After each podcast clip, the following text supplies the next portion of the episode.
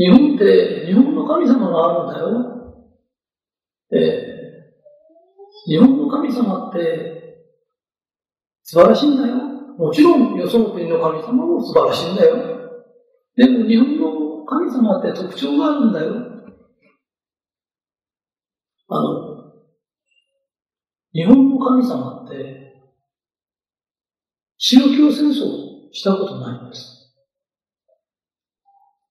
えー、インドからお釈迦様ね、仏教が入ってきました。中国から儒教が入ってきました。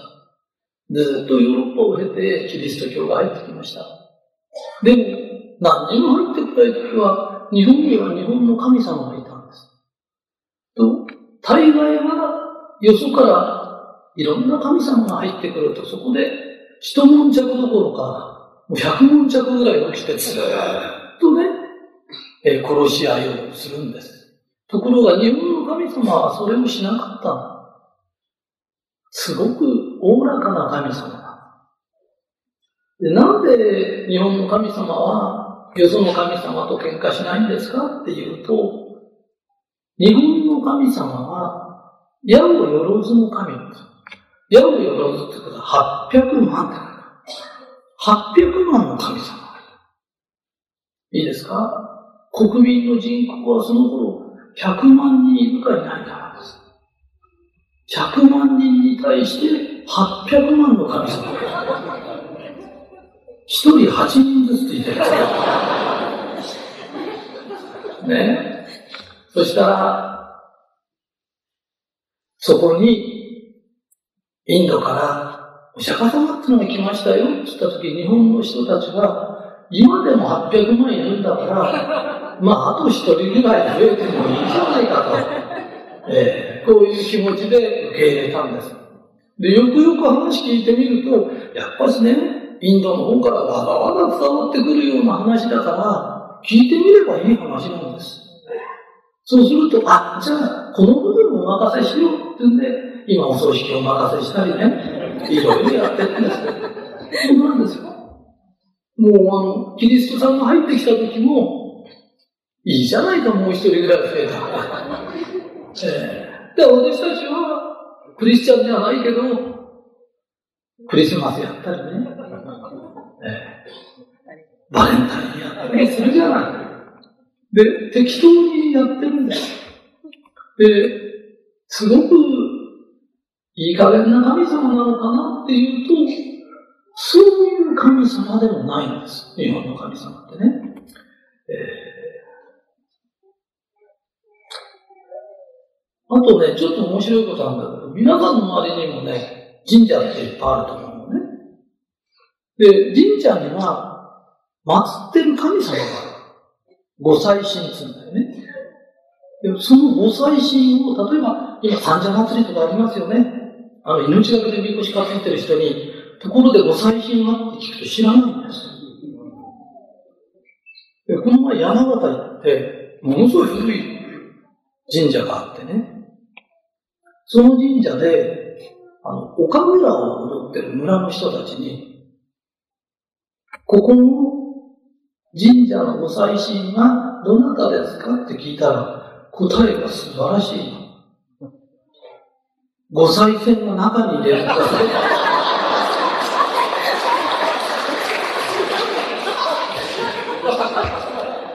えー、面白いでしょ？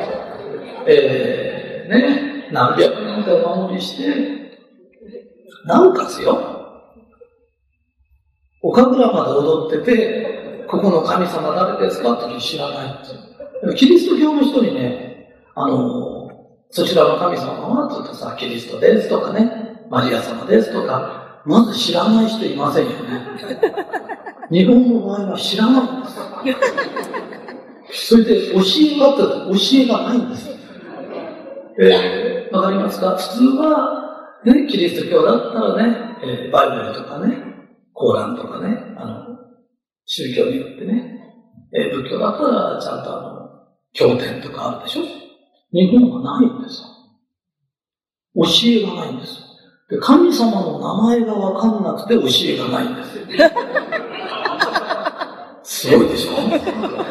ねえ。だから、誰々のために命捧げてったって、捧げる人の名前が分かったからね。ちょっと捧げるのは難しい状況になるなって、いい神様ですね。えー、それでね、教えって何ですかっていうと、日本の神様って、大概は神社に行くと鏡がある。で、その鏡を覗くと、こう覗くと、神様が見えることになってる。私も何回かやったんだけど、大概自分の顔しか見えないんだよね。え鏡というのは真ん中に画が、画ってのは我。で、我をちょっと取り除くの。ね。我を取り除いて画を抜かすと、私の後ろには親がいる。で、親の向こうにはまた親がいる。で、その親を親を親を親ってずっとたどっていくと、アンテラス大神に行き着くことになる。で、その後ろへ行くと、イザナミさんっていうのとイザナミさんっていうのに行き着くことになる。それが日本の先祖なんだよ。日本人の先祖なんだよ。えー、実は私はですね、幼稚園の時はキリスト教の幼稚園だった。えー、それで、ひとりさんね、あなたの先祖はアダムとイブなんだよ。えー、何回も言われたんですけど、私はあの金髪の人を見て、どうも違うんじゃないか。なんか体の形もなんか足の長さも違うんで、この人は私の先祖じゃないような気がしたんですね。で、もちろん、アダムとイブを見て、この人が先祖だと思った人はいいんです。最後は自分を頼るしかない。えー、だから、えー、私は、えー、アマテラス大神さんでいいかなって思った方なんです。えーえー、ただそれだけなんですよ。えー、みんなね、鏡見たとき自分が映った。結局、自分のために一番頑張ってくれるって自分しかいないんだよ。みんなね、自分が神様なんだよ。後ろ後ろって見てって、先祖を大切にしようね。日本の教えて先祖を大切にしようねってだけなんです。それから、神様に感謝しようね。なんで先祖を大切にするんですか？おばあちゃんとお母さんが違う。お母さんと娘が違うっていうのは、人間の細胞とこうやって分裂するとき、細胞核まで分裂してもっと二つにな。もし、このまま二つになってたら、人間っていうのは、クローンになっちゃうんです。同じ人間になっちゃうんです。それがなんで違うんですかって言ったとき、おばあちゃんとお母さんと違うのは、おばあちゃんが死ぬおばあちゃんと違う経験をしたんです。だから子供が経験を通じて違う経験をするの。だからお母さんと子供が違うのは、違う経験をしてる。で、経験が違うから、持ってる中身が違うんですよ。だから人っていろんな経験をしながら生きてる。だから、先祖に感謝しようねって何ですかって言うと、私たちが今生きてられるのはいろんな免疫があるから。でいろんな病気が流行った時に、その病気で死なないで何とか免疫を作っちゃった人がいる。その人たちの全ての恩がある。それで私たちは生きてられる。ね。えー、この前、本読んでたら、えー、な春日大社の神主さんが、いい本家とのその人が、その人の本読んでたらね、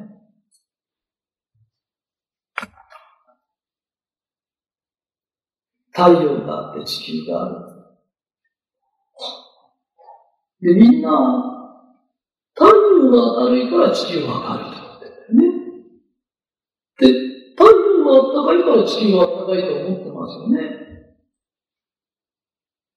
でもそうじゃないんだよ。太陽と地球の間って暗いんだよ。そうなんだよ。だって宇宙船なんかでよくこう宇宙船から撮った映像なんか撮ると、いつも夜でしょ？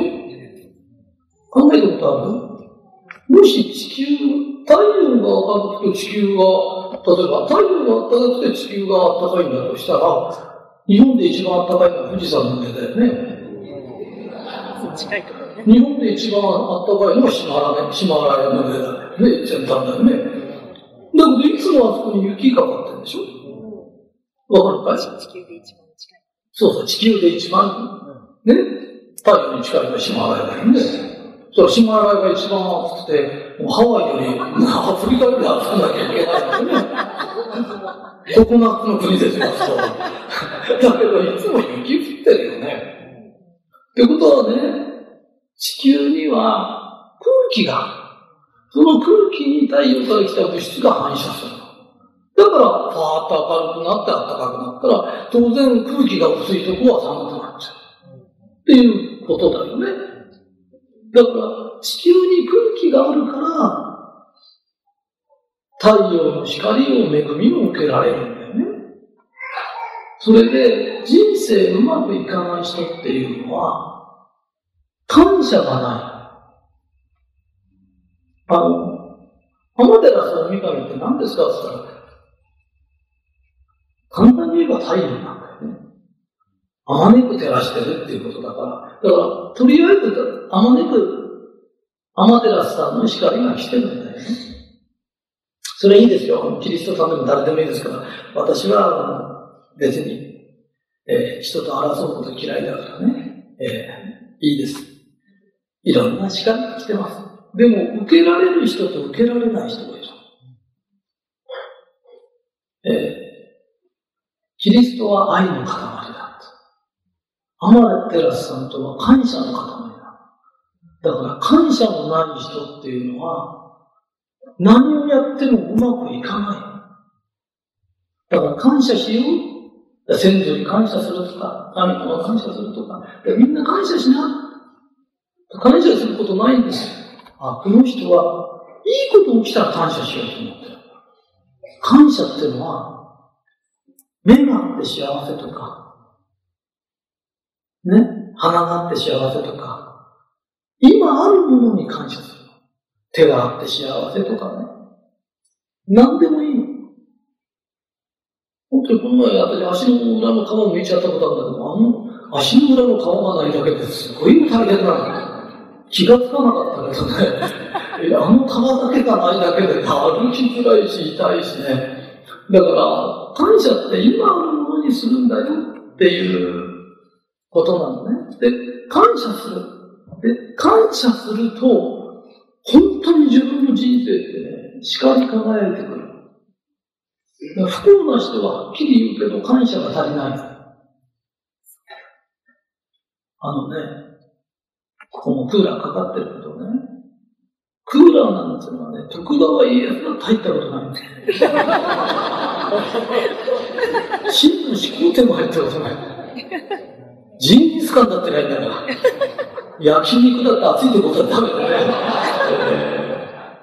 で、今はね、いろんなものが家にあるのに、今ぐらい感謝しない時代って少ないよね。ね、昔に比べたら将軍様以上の生活してても、ずっと不平不満を言ってて、まだこれがない、これがない。ないものは数数える。で、それがその、えー、私たちが、先祖がいろんな苦労しながらずっと免疫やなんか作りながらね、私たちにバトンをくれたの。そのバトンを私たち受け取った、今最終ランナーとして、えー、走ってるんだよね。このバトンを次の世代に渡さなきゃいけない。ね。だから、感謝しないとダメなの。ちょっと前まで日本ってね、あの、この前も、おしんって物語あったけど、おしんだけが苦労したんじゃないよ。おしんだけだって名前が違うだけでね、村中おしんみたいな人がいっぱいあったんだから。ねえー、だから、みんなで、この命のバトンに感謝しながら私もね、えー、今忘れたんでまた神が待ってました。えー、ヤオの図の神、800万っていうのは800万じゃないんだよ。8っていうのは、そっから多いっていうんだよ。わかるか ?8 っていうのは末広がりだから、八百屋っていうのは800種類ってことじゃないよ。うんと多いのを8っていうの。わかる血液型占いって4つでしょ？で、白血って8でしょ ?8 で始まるものは無限に広がるの。だから8というものはもうプロの領域だ。わかる？ね。えー、で、この8ね。800万の神がいるっていうのはどういうことですかというと、日本の場合、神様っていうのは、御事っていうの。わかる？命って書く。なんとかのことっていうの。わかりますか？ってことは、私たちは神様から、えー、神様、神様ってやたら言って申し訳ないんだけど、信じてない人は全然信じなくていいですからね。えー、信じてる人だけが生きててくれるんです。私たちは神様から命もらってる。これ分け御霊っていう。ね、世界中の学者が集まっても、生きてるものはタンポポの葉っぱ一枚できないんだよ。世界中の学者が集まって人間がやったことっていうのは、地球を何回ぶっ壊せるかって原爆も作った、筋爆も作った。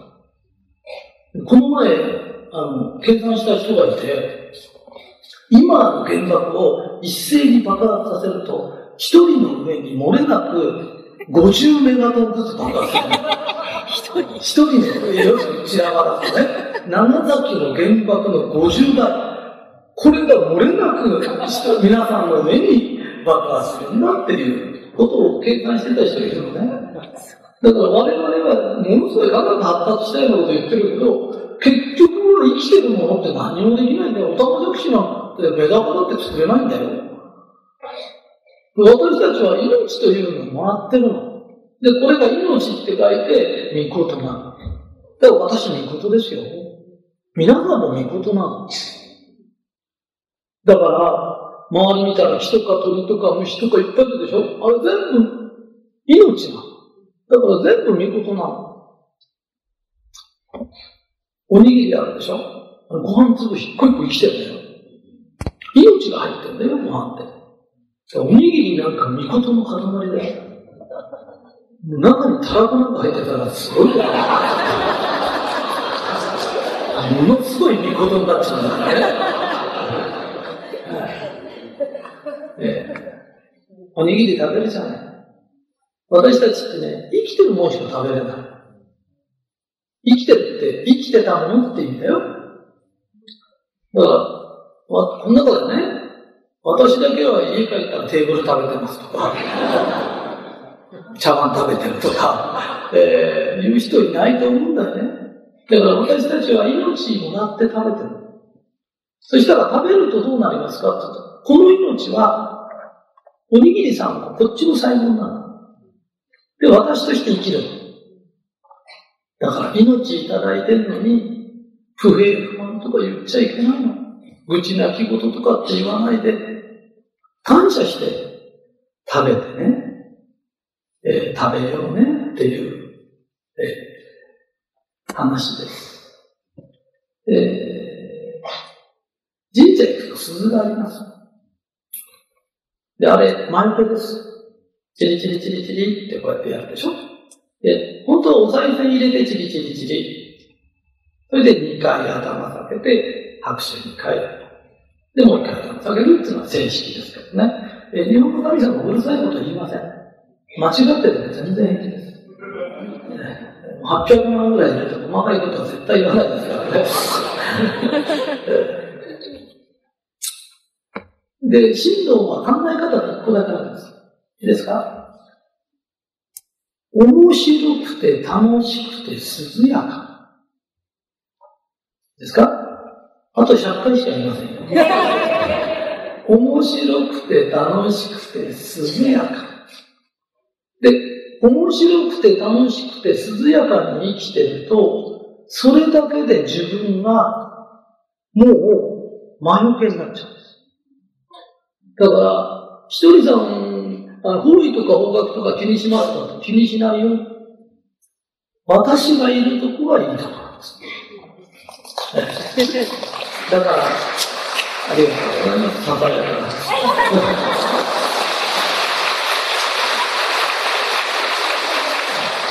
だからみんなもね、面白くて楽しくて涼やか。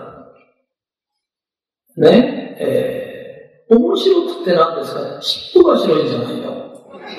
分かってますか思ってる面ですよ。面白か。だからといって、白塗りにしようとかということ言ってないですよ。えー、面白くっていうのはね、暗い顔の反対、反対。暗い顔してないで明るい顔してな。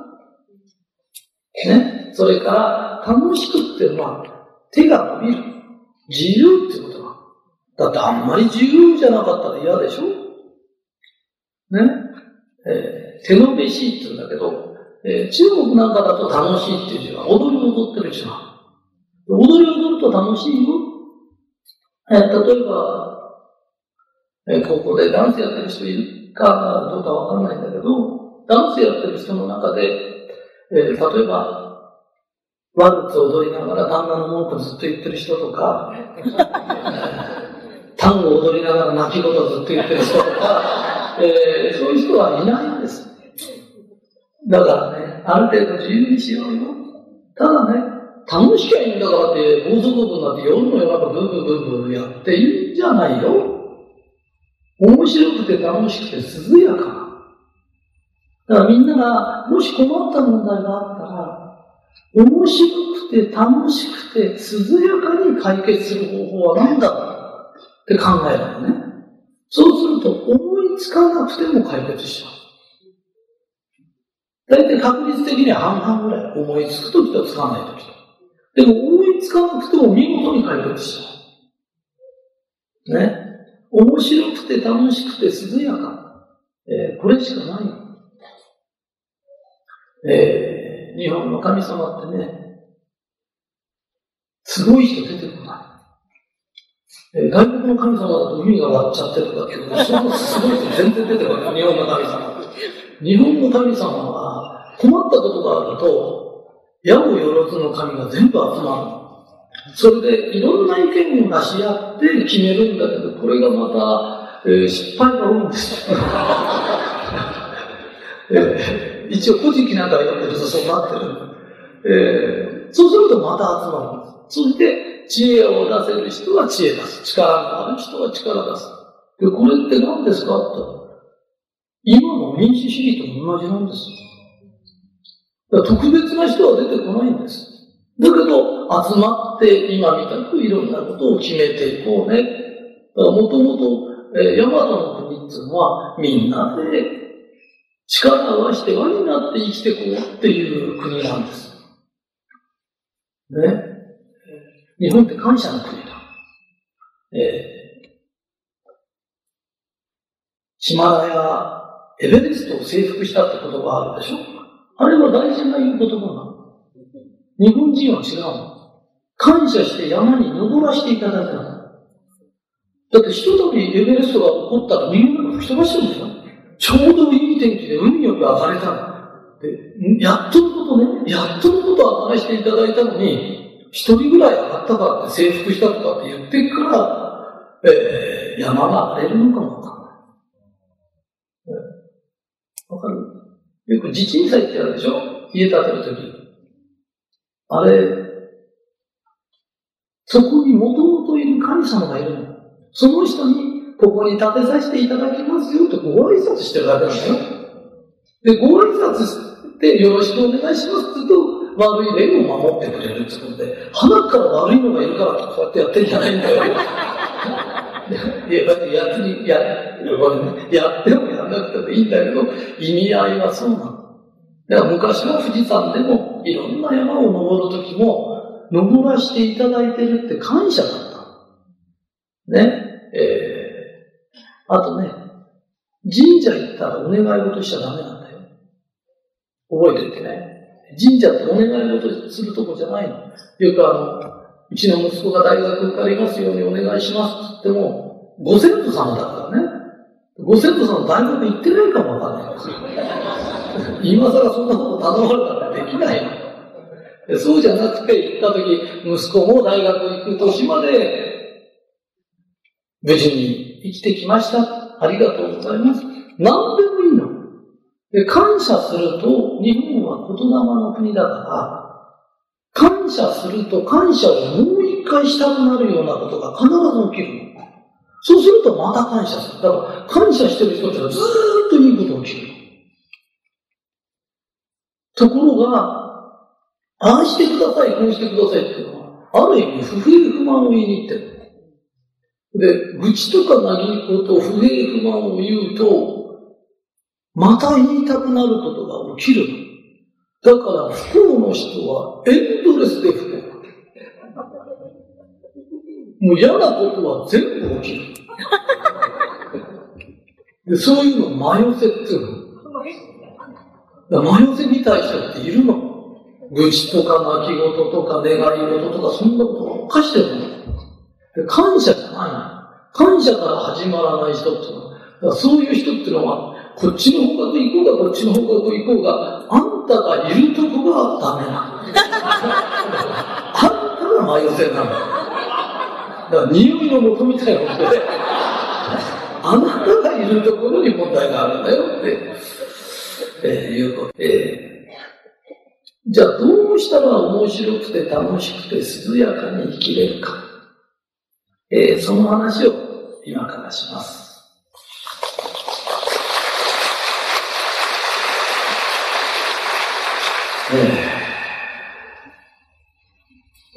私ね、この前のテレビ見てた。僕はあんまりテレビ見ないんです。で、テレビ見てたら、K1 らしきものをやってたんです。K1 かどうかわからない途中で見ましたから。なんか今いろんなものがありますから、で、それをこうやって見てたら、なんかね、こう、ん、5分か10分で終わるのね。だからそういうのかなんかわかんないんだけど、それをこう見てたの。で、旅先で浜井さんもいたから、それをずーっと見てて、私人数見だから、じーっとこうやって顔見ながら、えこっちの人が勝つよ。それで、何対何で勝つよとか、それから、えー、ノックアウトはノックアウトだよって言うのね。で、何対何だよって当てたら、あの、全員が当たったの。それ何点差まで当てたからね。そしたら浜井さんはびっくりしてたのね。で、私は、やらなきゃわかんないと思うだろ？う本当やる前に決まってんだよ。いや、インチキしてるつもりじゃないんだよ。で、コツを教えるからね。あのね、始まったらじーっと両方の顔見るの。で、負ける方が必ず悲しそうな顔するの。一瞬ね、ふっと悲しそうな顔するの。で、その悲しそうな顔で何点3点つけると、当たるの。っと自信がなくなる。だからよく就職試験でもね、何でもこう、なんか自分を怒っちゃうって人ってね、きっと試験官の前でね、ふっと悲しそうな顔する。あれが負けちゃう原因ですね。えー、それで、えー、面白くて楽しくて、その涼やかっていう考え方なんですけど、えー、これのコツを教えます。じゃあね、涼やかに生きなさいって言って、何が涼やかですかって分かんなくなっちゃうでしょ？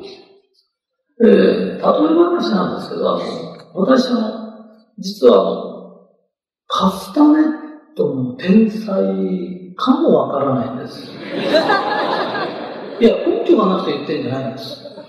え実のことを言うと、私、小学校の時に、あの、カスタネットを全員でやらされた時、才能のない人から他に辞めさせられて、あの、トライアングルとか他の楽器になっちゃうんだけど、私だけ最後まで実はカスタネットだったんですよ。だ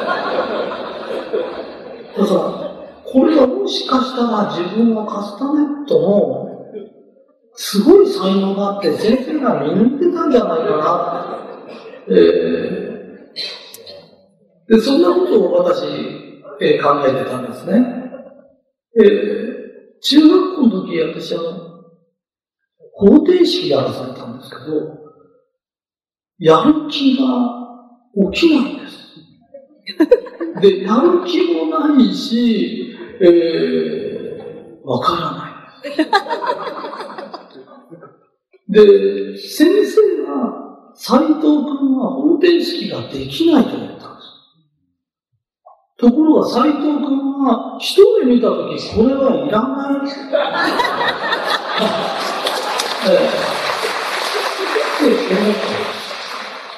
そしたら、え社会に出てから一回も使わないんです。で、私の方が、えー、結局、正しかった。英語もそうです。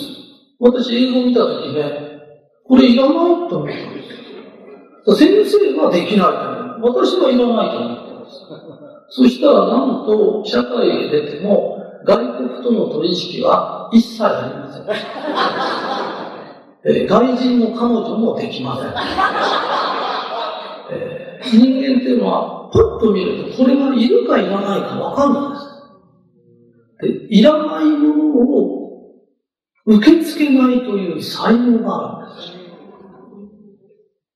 わかりますか？ね？で。そういういろんな才能を私は持ってました。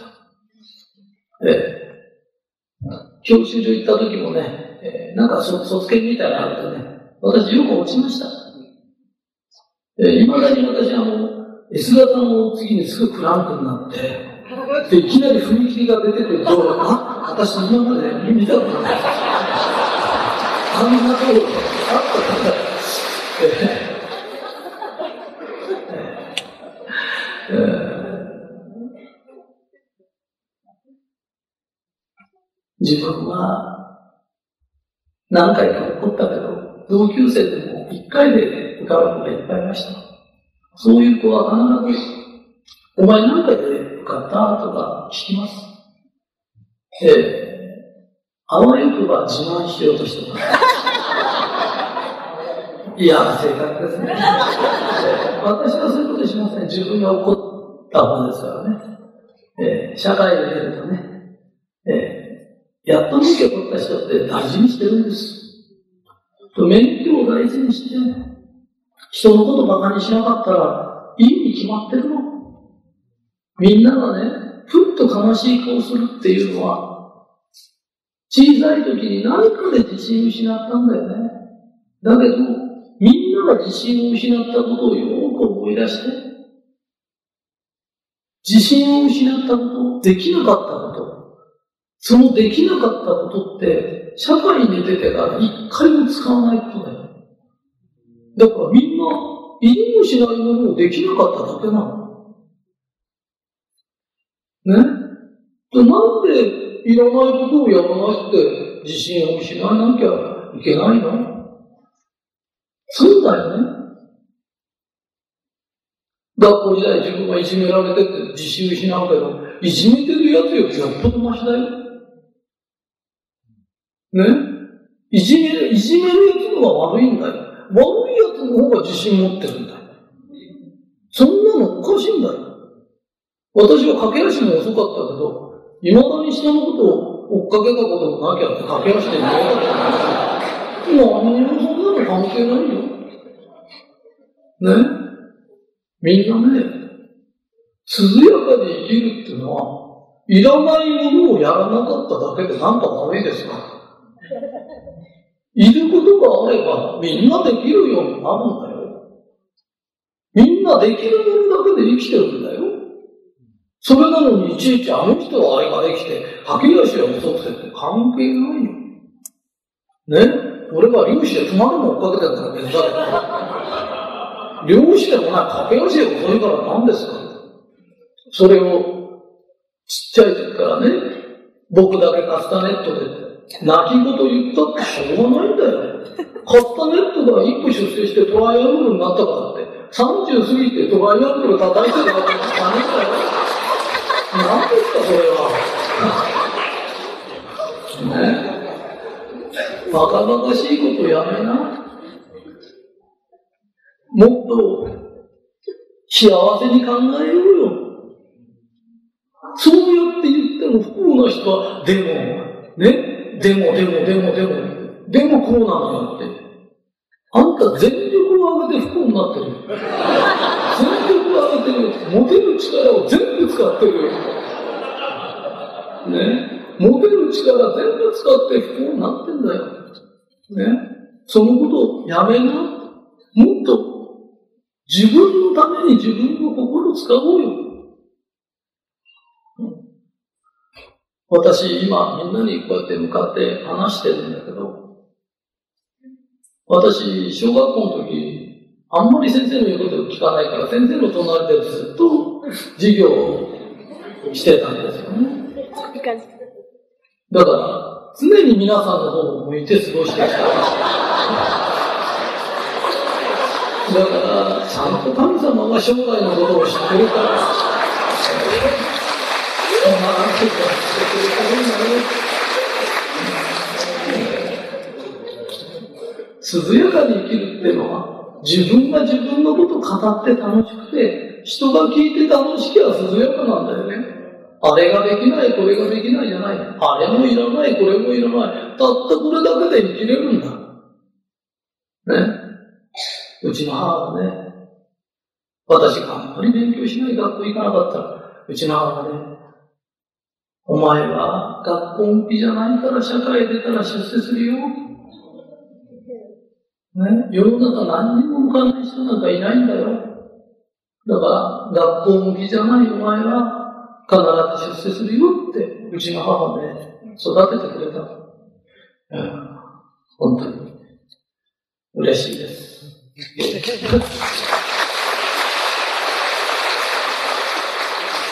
えー、では、今から心の大柱っていう話をします。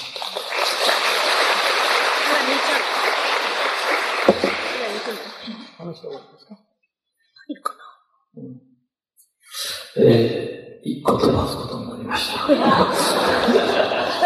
えー、心の大柱っていう話はこれをします。御柱って何ですか？雨の見柱って言うんだけど、えー、諏訪大社、長野の諏訪大社でこんなでかい材木をこう山から落とすのを知ってるかなそれで人間が乗っかって起こったりね、なんかするんだけど、えー、知らなくても結構です。知らなくても話は続きます。雨って、雨が降ってるんじゃないよ。天国の雨っていうのね。えー、雨の見柱っていうんだけど、まあ早い話が、柱立てる。で、柱立てると、そこに神様が降りてきますよっていう話なのね。別に信じても信じなくても構いません。実はそうなっております。えー、ところで、みんなもね、心の中に御柱立てようよ。みんなが例えば、自分は下がるわけです。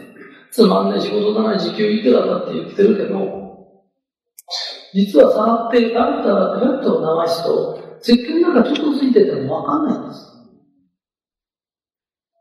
ただ、自分の子供に食べさせるならもうちょっときれいにするよね。自分が食べるんだったらもうちょっときれいにするよね。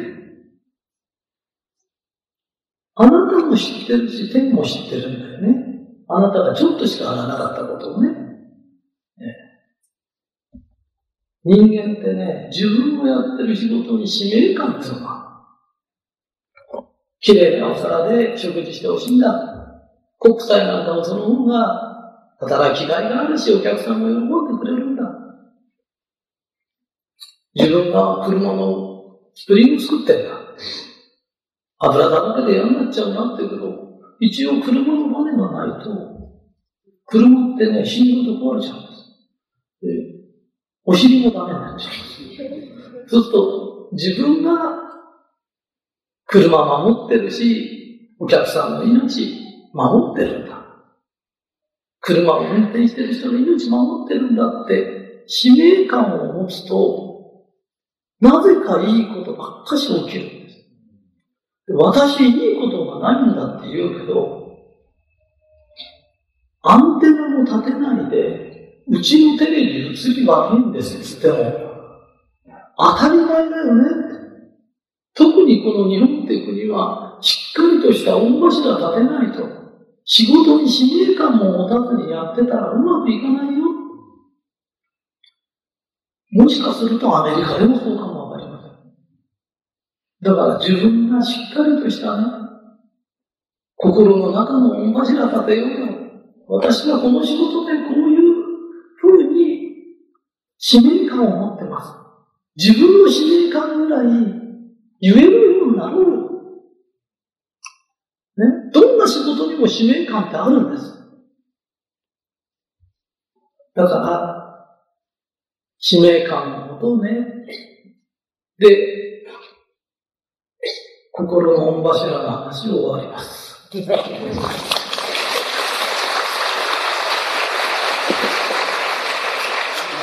えー、次です。心の凝りの話をします。えー、心っていうのはコロコロ変わるから心って言うんだよ。これもそうです。でも、心は、心肩が凝るように凝っちゃうんです。で心って硬くなってちっちゃくなっちゃう。硬くてどんどんどんどんちっちゃくなってちゃう。で、うんと固まっちゃうと、死んじゃうだ。から自殺しちゃったりする人いるでしょ？ね？で、この心のこりを取る方法が二つあります。えー、覚えておいてくださいね。一つは、人と話をする。で、話をすると話す。だから掴んでたものを話すんです。昔は話ってね、いっぱい話してたの。だから、不審の頃の貧しい時自殺者が少なかったの。みんなで話してたの。井戸端で話したり。ところが今はね、テレビばっかし見てるから、テレビって評論叩いて、なんかこれこれが正しくて、これが正しくてって言うのね。それを見すぎちゃってるから話ができないの、今の人って。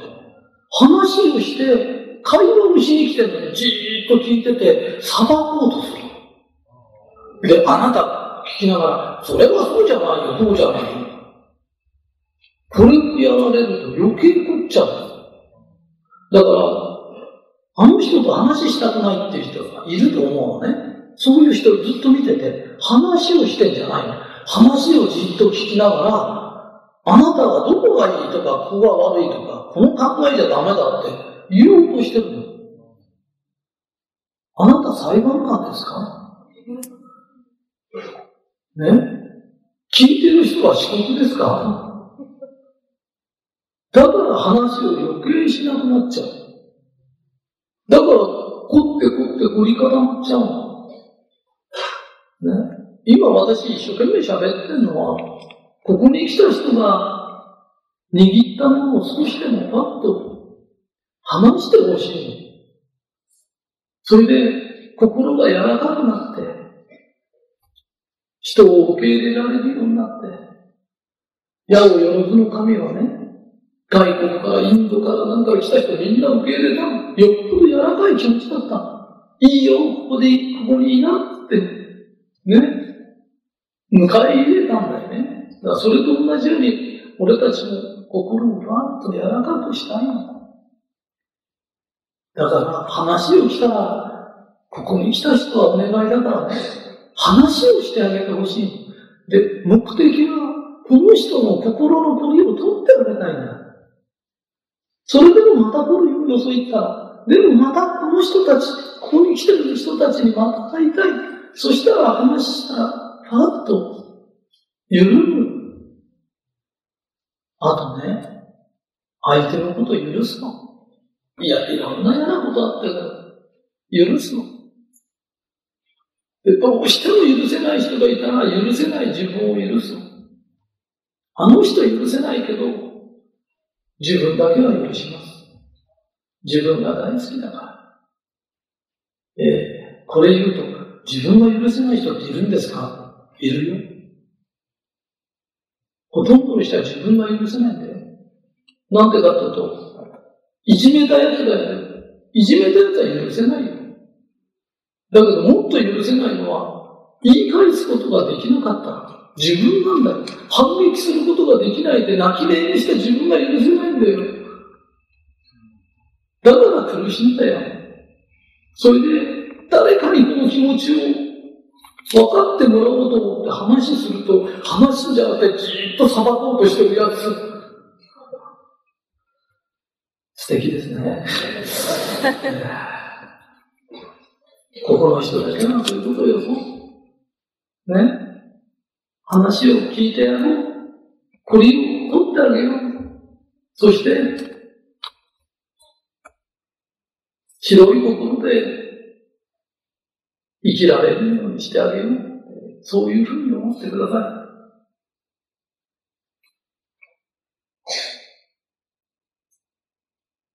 い。勇気を出して一回だけ自分を許しますって言ってみてくださいね。そしたら人生本当に変わります。そして、いじめてた奴がいけないの。駆け足が遅いからって笑った奴がいけない。俺たちは漁師でもないのになんで笑われなきゃなんないんだよ。駆け足が遅いぐらいで。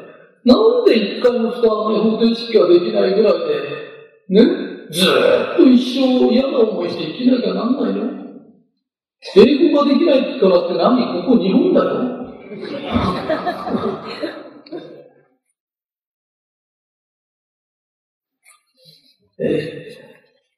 ー、では、いよいよ、いよいよ、普通は辛いよ。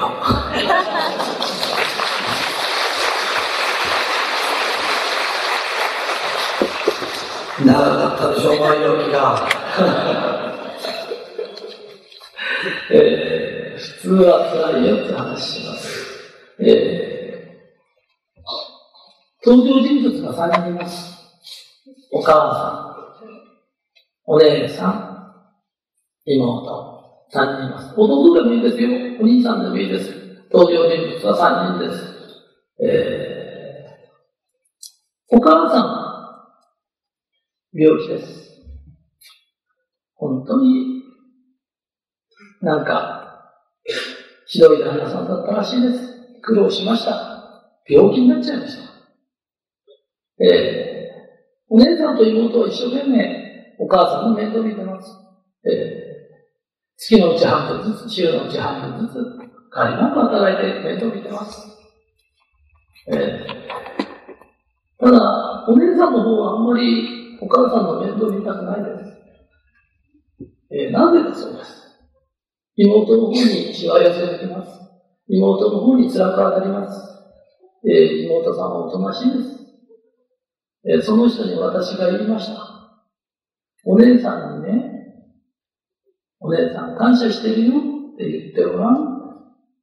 えそうしたら、お姉さんはブスッとしました。で、次の日、怒った顔で、私もあんたに感謝してるよって言いました。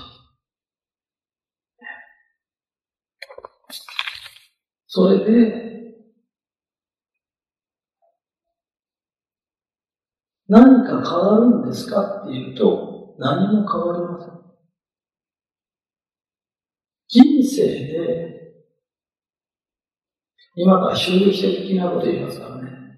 今から言うことは、信じられなくて当然です。でも、どっかで覚えててください。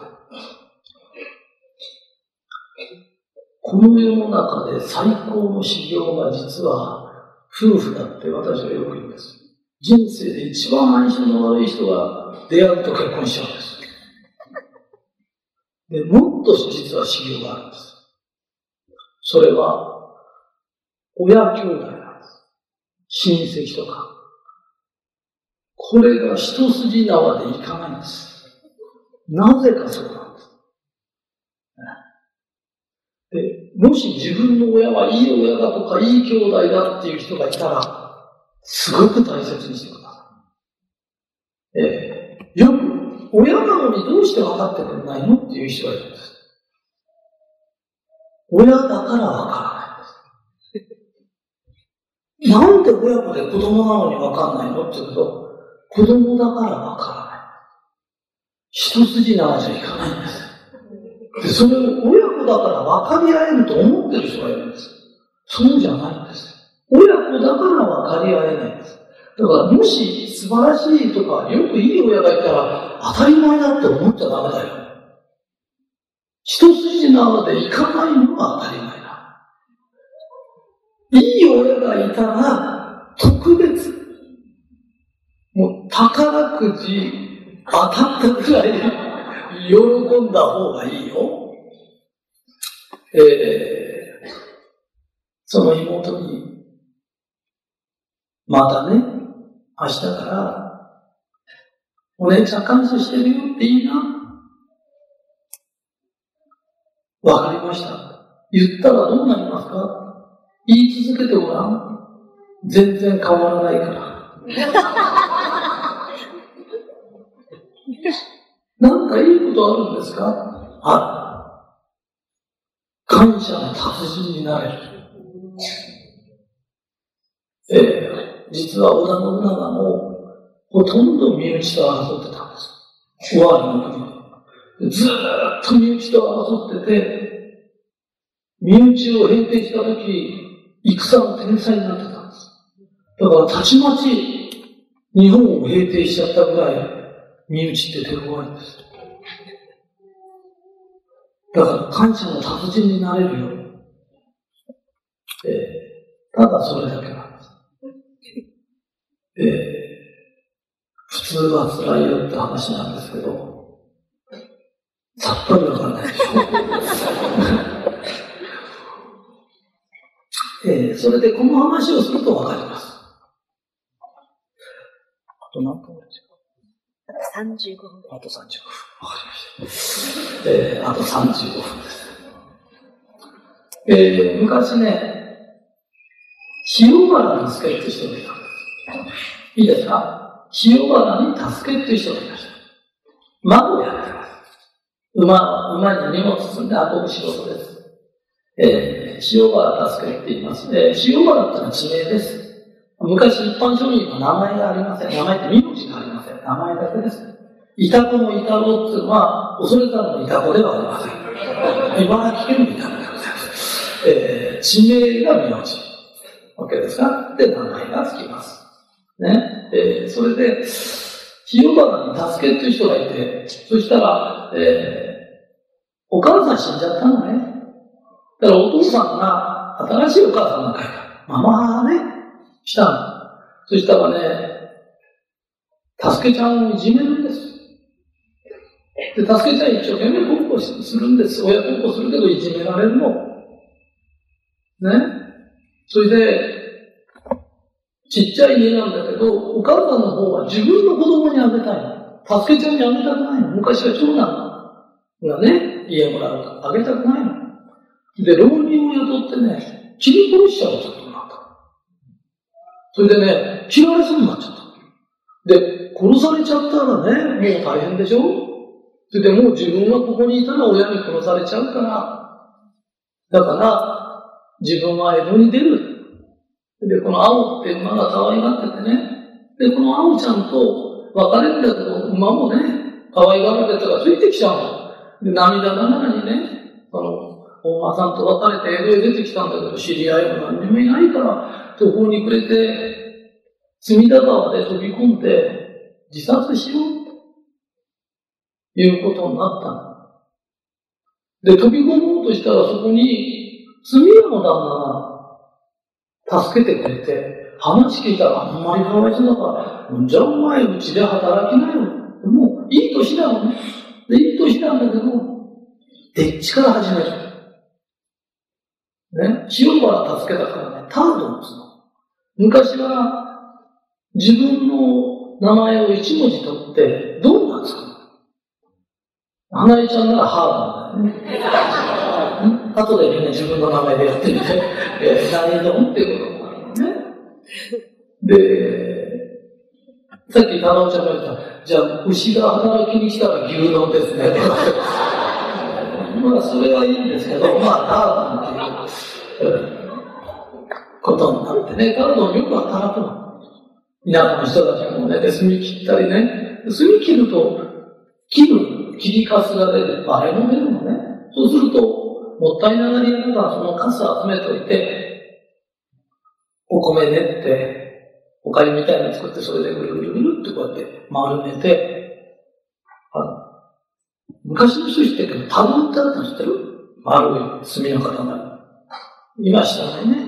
昔はあったんだね。タドンツン。それね、タードンが作ったからタドンツンだよ。もうちょっと早く教えてほしかったでしょタドンがあったからね。えー、それでね、そのタドンを間で言っちゃあげるの。これ、下に使ってくださいとか、どうせ捨て込んだから、これってプレゼントしてた。そしたら、なんとその人は、いい年して今度は独立して、ちっちゃいお店を自分で作ったんだけど、働き者だから、たちまちね、江戸で一番の炭問屋なんですで、江戸一番の炭問屋になった時、そのタードンがやったことは、一番最初に自分を切り殺そうとした母親に家を建ててあげた。すごいでしょ？ね。ここですごいって言ってくれないと話が進まない。すごいでしょ？俺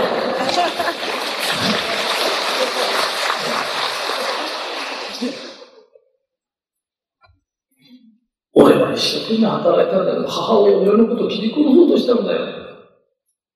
ね？あんな鬼みたい親いないよってずっと言ってたら普通だよね。で、ずっと言ってる方も辛いけど、聞かされる方も辛いよね。でも、タートンは、あの親が鬼みたい顔して思い出してくれたから今の自分がいるんだって感謝に変えちゃった。ね？それで、江戸一番の、ね、罪屋になったら家ぐらい建ててあげる。大したことじゃないよね。でもずっとずっと文句言ってる人いるよね。うちの親はどうだった？こうだった？普通だよね。普通は辛いよね。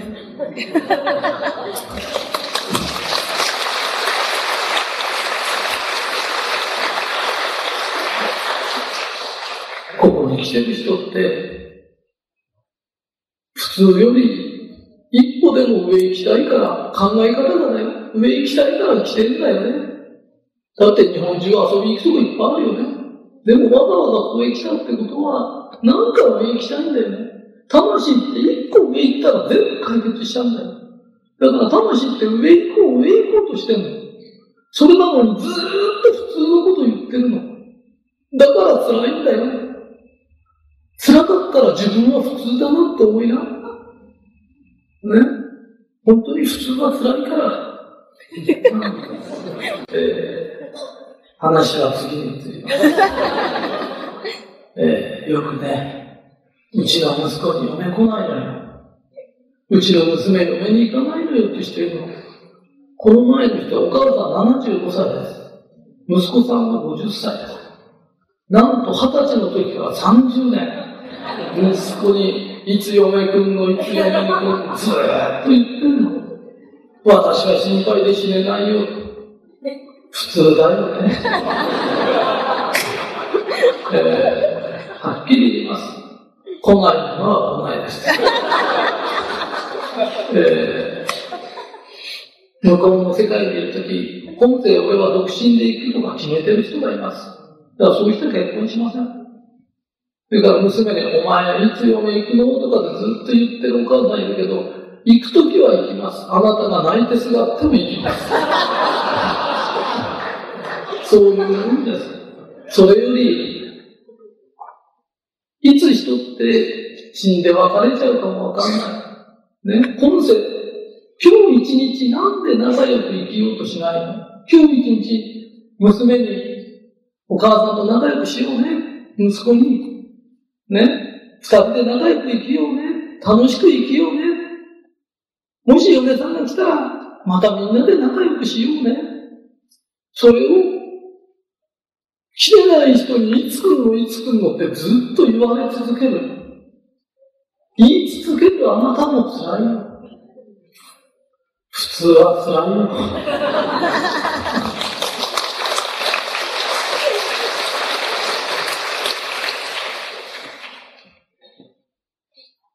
今の質問って結構多いんです。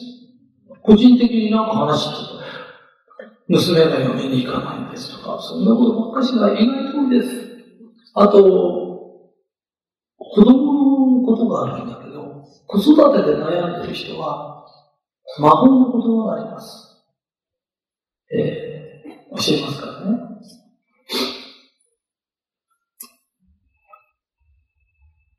信じてるよって言うんです。あのね、心配だも信じてるも、自活は同じなんです。同じ労力なんです。お前のこと信じてるよ。これだけでいいんです。信じる。そうすると子供って失敗するんです。そしたら許す。で、また信じる。信じるよって言えばいいんです。心配だっての信じられないってことだ。だって信じてる人のこと心配するわけない。で、親にも信じられないで、心配だ心配だって育った子供が、やがて親に心配かける大人になるのは当たり前なんだよ。あなたが言った通りになってるんだよね。この世は神も仏もないって言うけど、神も仏もあるからこうなってるんだからね。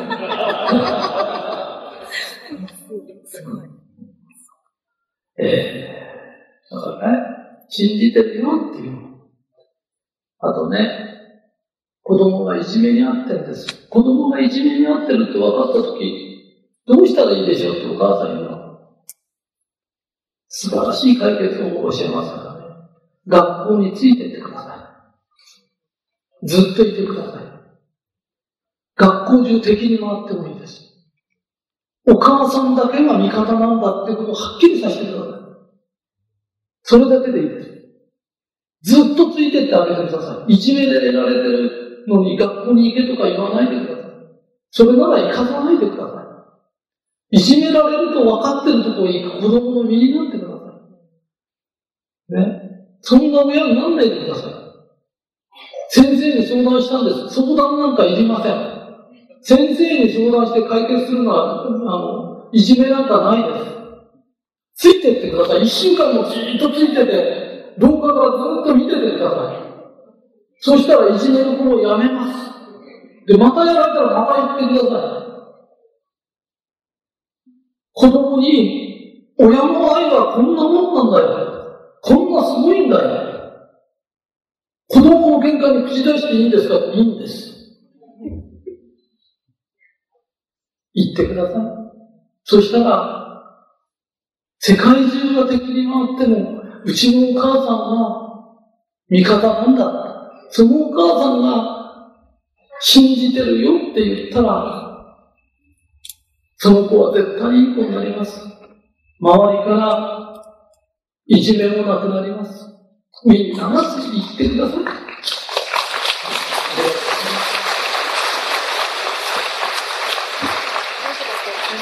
えー、生き通しの話をします。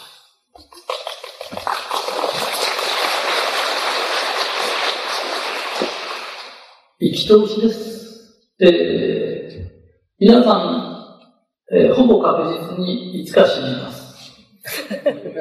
かなり硬い確率です。で死ぬとき、息を引き取りました。ただいまの連中です。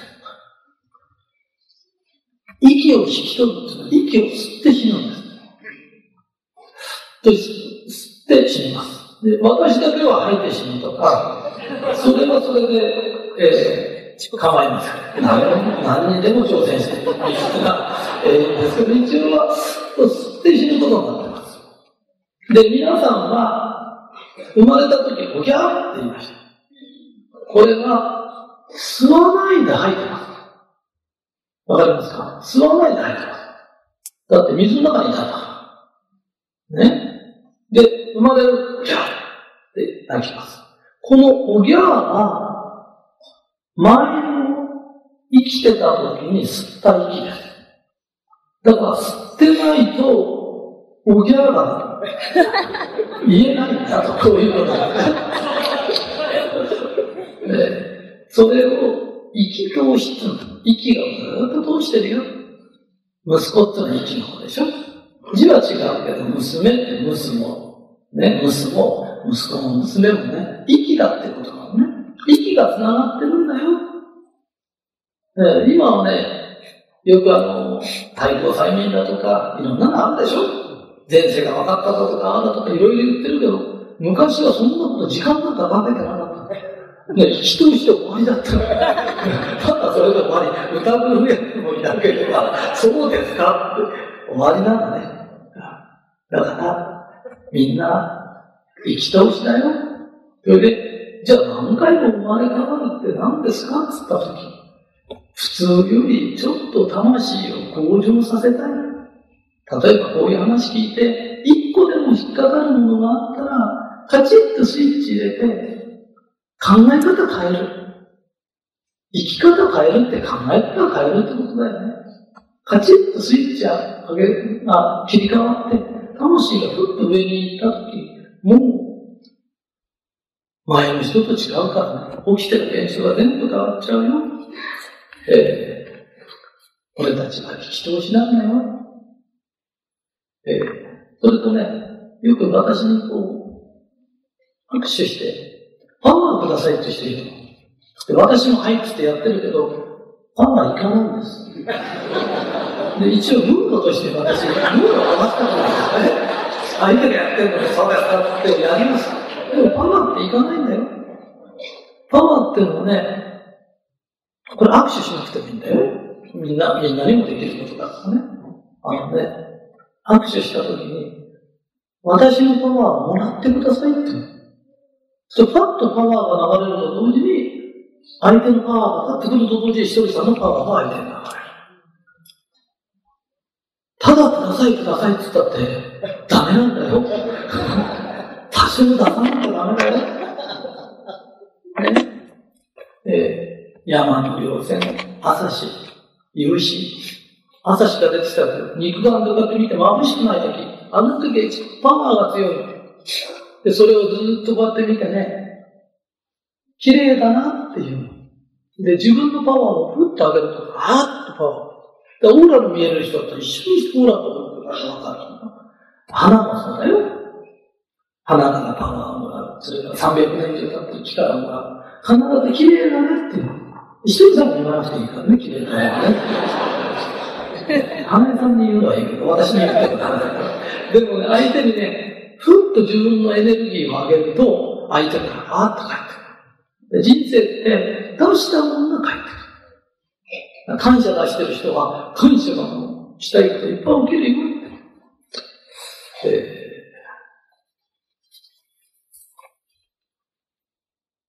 それから、心配性の人いて、心配しなくていいよと困ったこと起きないからって言うんだけど、心配性の人っています。で心配やめられない人っています。で、心配はやめなくていいです。えー、心配することは悪くないです、本当は。この前テレビ見てたら、なんか、奥さんがパチンコに狂っちゃって、サラ金からお金借りて、今度闇金に手出して、で、旦那さんが、あの、一回借金払ってくれたんだけど、また闇金に手出してる人が、あの、テレビに出てたんですけど、少しは心配しろよと。心配性よりも心配しろよって人いっぱいいます。お酒飲んで車乗って事故起こしたらどうすんだよ。誰か死んじゃったらそこの一緒に身内がいるんだろって。少しは心配しろよって。えー、心配しろは悪くないよ。ね。えー、少しは心配しろよっていう人が多いです。えー、以上です。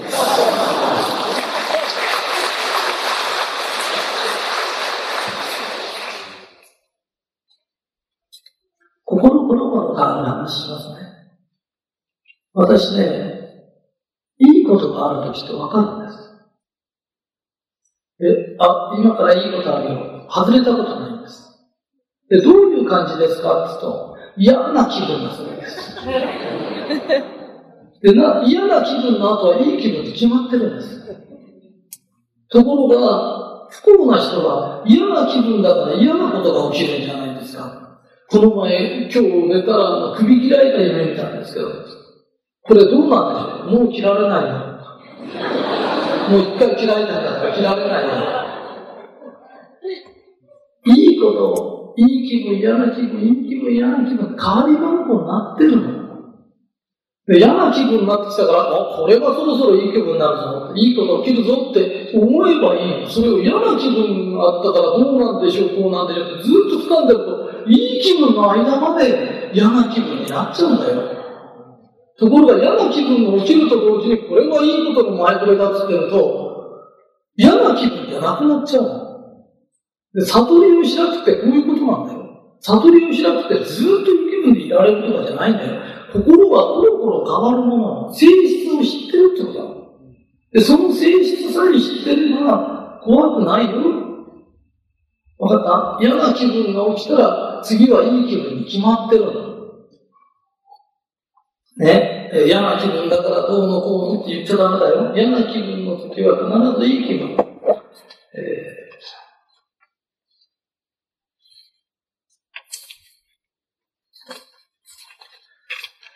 ー、えー、自分の転職の話ってこれも聞かれます？転職ってあるんですか？ってないです。早いでしょ。えー、転職なんかないです。一生懸命やると転職になるんです。だから、この前も、私会社辞めたいんです。あ、辞めた方がいいよ。で、次に行くとこはあった。まだ決まってません。じゃあ、あと3ヶ月だけいいな。で、あと3ヶ月そこで一生懸命やるな。あんたその職場嫌になってんだろうけど、きっと社長もあんたのこと嫌になってるから。3ヶ月一生懸命やって、惜しまれてやるな。人生で一番いけないのは、あいつ使って損した。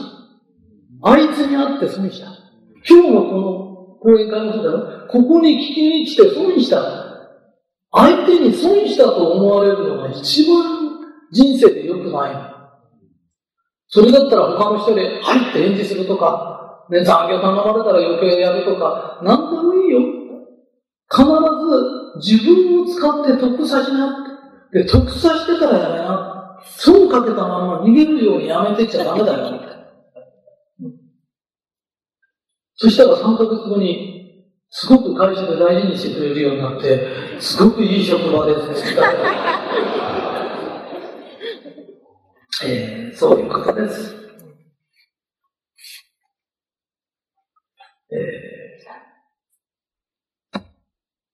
いよいよこれで最後になります。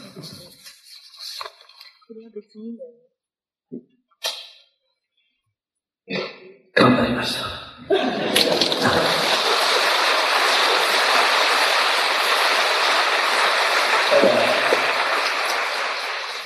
神事です。国褒めっていうのがあるんです。国褒めの神事？国褒めの神事ってのがあります。えー、昔はね、どっか行くと、私がどっかに任命されてそこの国に行くと、一番最初にやる仕事は、そこの国がどのぐらい素晴らしいかって歌を作るんです。そういう、それが神事なんです。いいですか？不幸な人、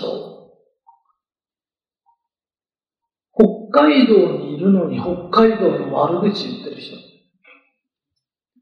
全く雪が降って嫌になっちゃうとかね。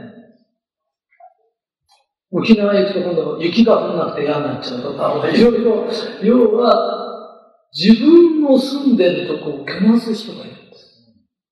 日本にいるのに日本をけなす。東京にいるのに東京をけなす。私は江戸川区にいます。私、新小岩の大好きです。褒めまくってます。もう毎日国を褒める儀式で。自分の住んでるとこをけなしている人でいいことは起きません。第一、そこに住んでる土地の神様から先祖まで全部嫌な気がします。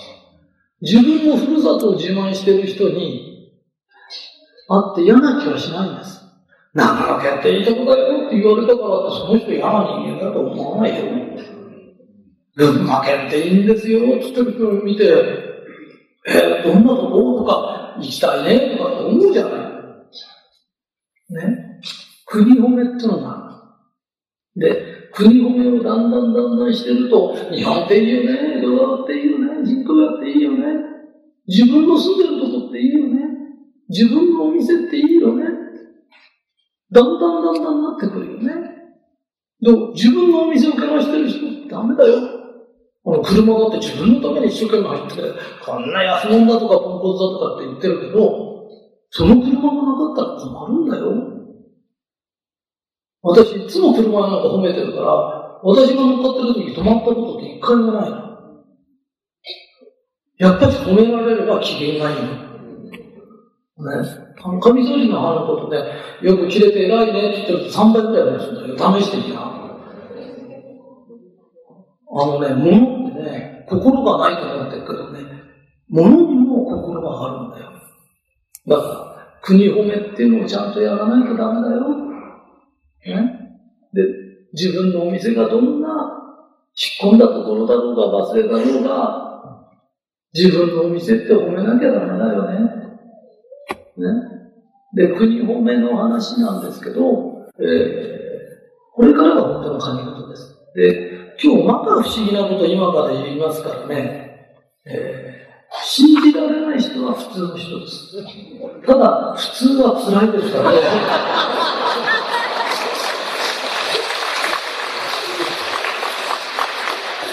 えー、とね、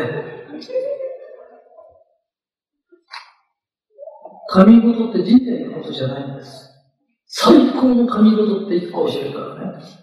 最高の神事とはね、掃除なんです。お掃除な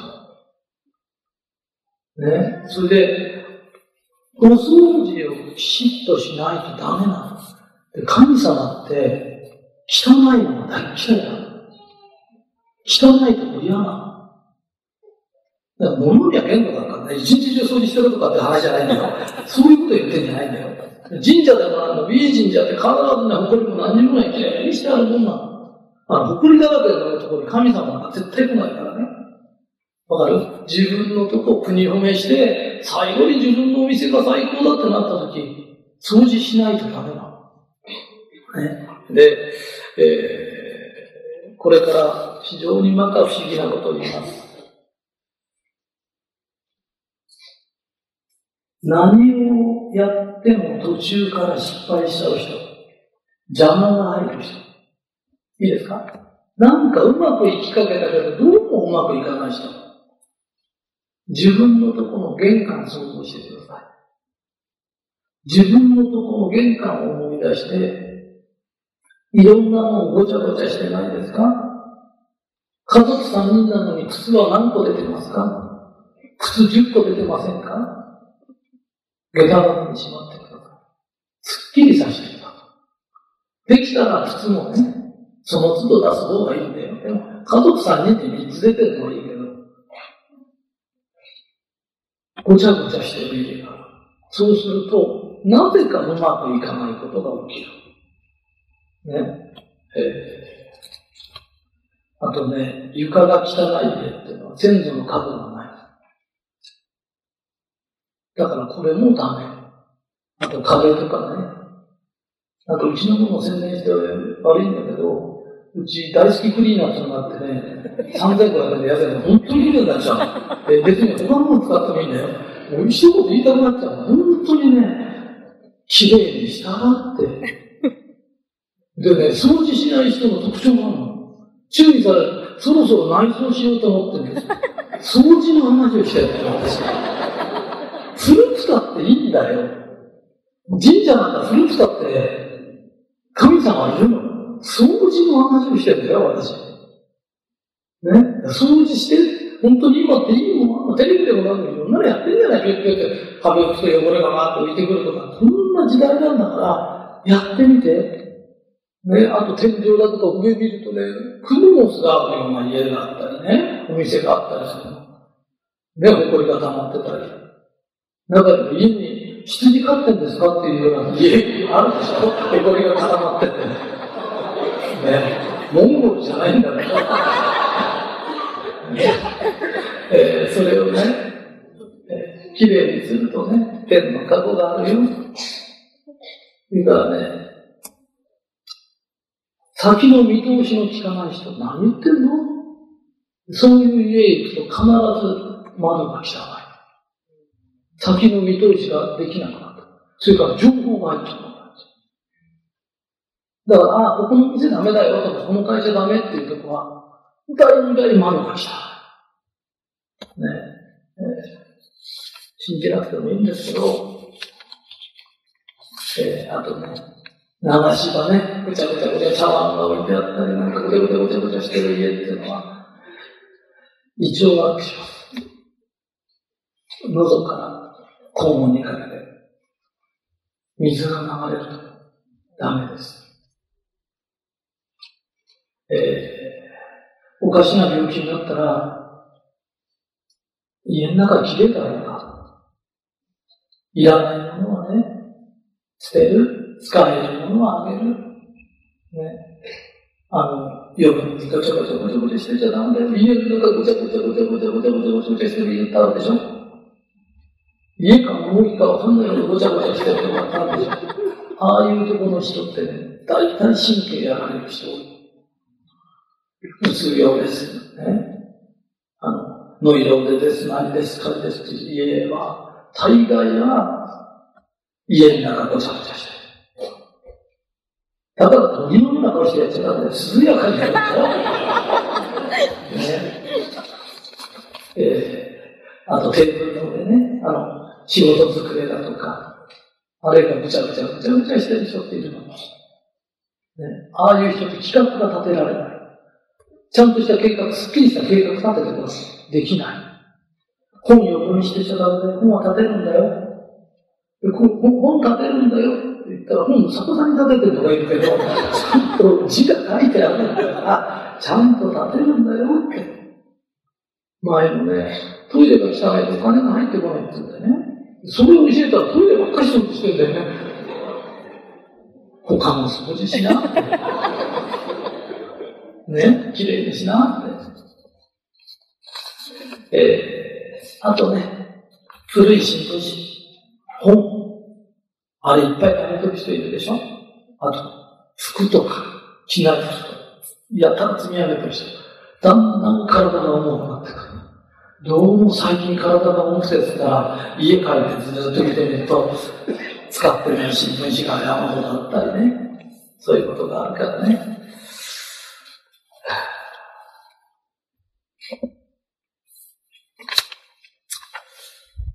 みんなできれいにしてね。きれいが好きなんだよ。